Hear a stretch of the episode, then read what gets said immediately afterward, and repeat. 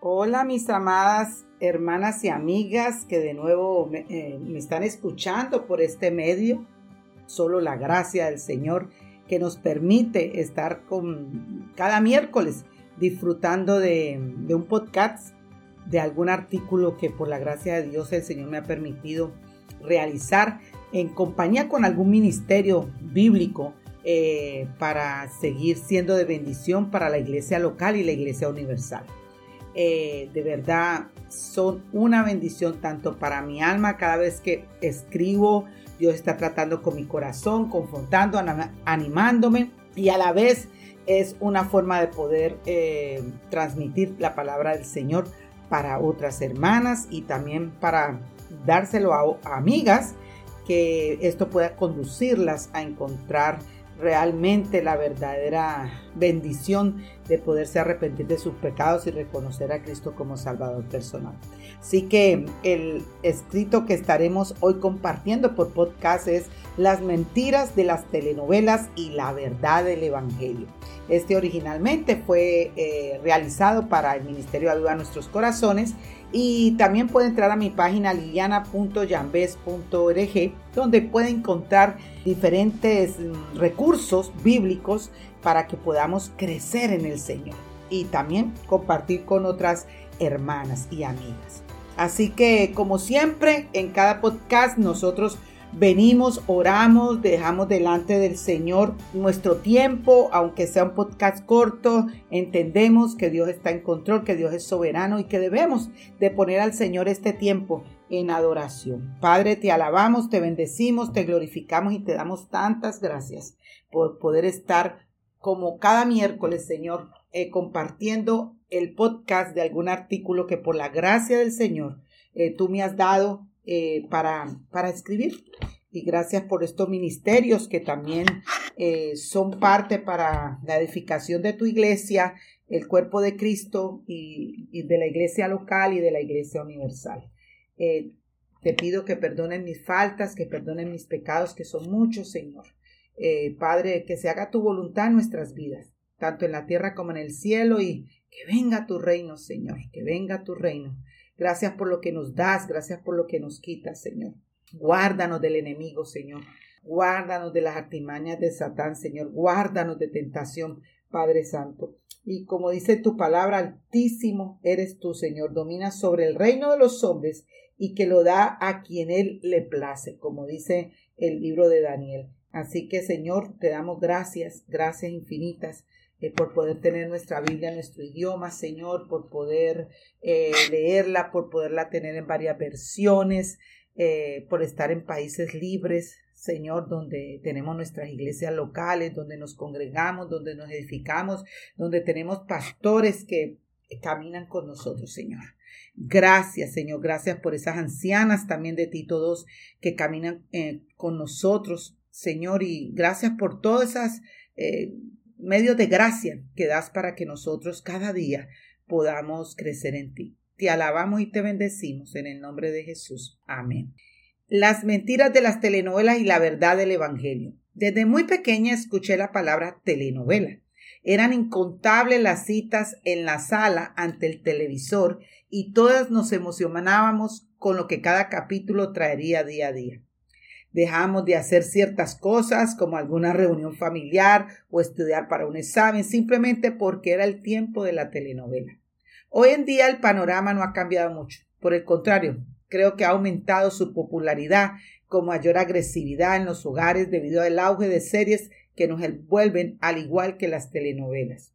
Estudios demuestran efectos negativos de ver telenovelas. Los cristianos no somos los únicos que tenemos opiniones y preocupaciones sobre este tema. Erwin Holger, catedrático y neurólogo de la Universidad de Salzburgo, Austria, comprobó que las telenovelas tienen un efecto negativo en el cerebro. Él dice, las telenovelas pueden llegar a ser tan dañinas para el cerebro humano como lo son el consumo excesivo de ciertas drogas, produciendo síntomas tales como la apatía generalizada, irritabilidad, trastornos de personalidad e incluso demencia. Algunos de los efectos dañinos que produce el hábito de ver telenovelas son las telenovelas se burlan de los valores, hacen ver que lo malo sea bueno y lo bueno sea malo. Hay mucha incoherencia. Las telenovelas crean nuevos patrones en la gente en cuanto a modo de ser y comportarse, así de como ver las cosas. La realidad no corresponde con la afición representada, pero las personas intentan vivirla. Esto produce una vida llena de altibajos. Las personas adictas a la telenovela pueden distraerse de sus actividades diarias con tal de no perderse ningún capítulo de la telenovela. En caso de perderlo, se frustra mucho. Las novelas nos enseñan a buscar la pareja ideal, con los estereotipos de una estrella de telenovela. Quizás te niegues a aceptar esta verdad, pero aún así te invito a que reflexiones por un momento. La mayoría de las telenovelas, específicamente las dramáticas, perjudican tu salud emocional, aumentan tus niveles de estrés, distorsionan tu visión de las cosas, de la realidad, y empiezas a vivir tu propia telenovela de drama, chismes y ansiedad. Las mentiras de las telenovelas y la verdad del Evangelio. Cuando conocí al Señor a la edad de 28 años, mi mente y corazón estaban muy influenciados por las mentiras de las telenovelas. Es por eso que decidí intencionalmente meditar en la palabra, orar y buscar el crecimiento espiritual. Fue así que me di cuenta de cuánto se habían infectado mi mente y mi corazón. Había caído en la trampa del enemigo que me hacía deleitar en lo pecaminoso. Le pedí perdón al Señor y tomé la decisión de no perder más mi tiempo en esas sutilezas del mundo que despertaban el pecado en mi vida y estorbaban mi crecimiento espiritual. Meditando en todo esto, quisiera compartirle las mentiras de las telenovelas o series y la verdad de la hermosura del Evangelio. Primero, las telenovelas centran todo en el hombre, pero el Evangelio comienza y termina con Dios. Sabed que Él es el Señor es Dios. Él nos hizo y no nosotros a nosotros mismos. Pueblo suyo somos y ovejas de su prado. Salmos 103. Segundo, muchas telenovelas promueven la idolatría, pero el Evangelio enseña que solo Dios es santo. Y él, uno al otro, daba voces diciendo, Santo, Santo, Santo, es el Señor de los ejércitos. Llena está toda la tierra de su gloria. Isaías 6.3. Tercero, las telenovelas promueven una vida vivida basada en los impulsos y deseos, pero el Evangelio enseña que el hombre es un pecador en necesidad de justicia. Por cuanto todos pecaron y no alcanzaron la gloria de Dios, siendo justificados gratuitamente por su gracia por medio de la redención que es en Cristo Jesús. Romanos 3, 23, 24. Cuarto, las telenovelas no ofrecen esperanza, pero el Evangelio le ofrece en Cristo mismo. Pero los que confían en el Señor renovarán su fuerza, volarán como las águilas, correrán y no se fatigarán, caminarán y no se cansarán. Isaías 40, 31. Quinto, las telenovelas celebran a la mujer insumisa, pero el Evangelio requiere sometimiento. Mujeres, está sujeta a vuestros maridos como conviene en el Señor. Colosenses 3, 18.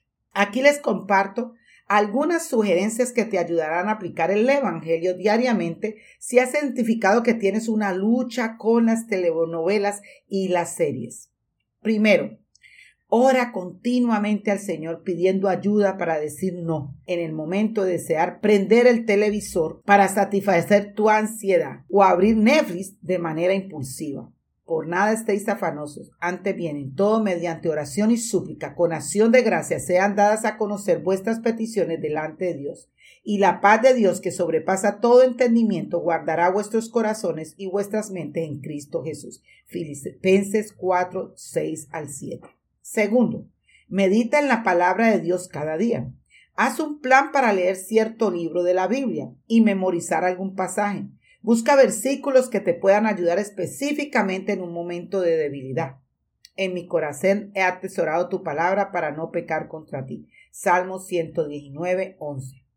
Velad y orad para que no entréis en tentación. El espíritu está dispuesto, pero la carne es débil. Mateo 26, 41. Tercero, confiesa tu pecado del tiempo malgastado. Pídele perdón a Dios y cree en su poder para ayudarte y si se humilla mi pueblo sobre el cual es invocado mi nombre, y oran, buscan mi rostro y se vuelven de sus malos caminos, entonces yo iré desde los cielos, perdonaré su pecado y sanaré su tierra. Segunda de Crónicas 7:14. Cuarto, busca una hermana espiritualmente madura, quien pueda rendir cuenta en esta área de tu vida. Asimismo, las ancianas deben ser reverentes en su conducta, no calumniadoras, ni esclavas de mucho vino, que enseñen lo bueno, que enseñen a las jóvenes a que amen a sus maridos, a que amen a sus hijos, a ser prudentes, puras, hacendosas en el hogar, amables, sujetas a sus maridos, para que la palabra de Dios no sea blasfemada. Tito 2, 3 al 5. Quinto, utiliza tus dones y talentos en servicio a Dios. Sustituye el tiempo que antes invertías en las telenovelas. Si alguno me sirve y me siga, y donde yo estoy, allí también estará mi servidor. Si alguno me sirve, el Padre lo honrará. Juan 12, 26. Y no os adaptéis a este mundo, sino transformaos mediante la renovación de vuestra mente, para que verifiquéis cuál es la voluntad de Dios, lo que es bueno, aceptable y perfecto. Romanos 12, 2. El Evangelio tiene el poder de transformar nuestro corazón para así vivir una vida de santificación y glorificar el nombre del Señor. Amada, te animo a tomar una decisión rotunda sobre lo que permites invadir tu mente y ocupar tu tiempo. Dediquémonos a la alimentación espiritual y al servicio a nuestro Señor.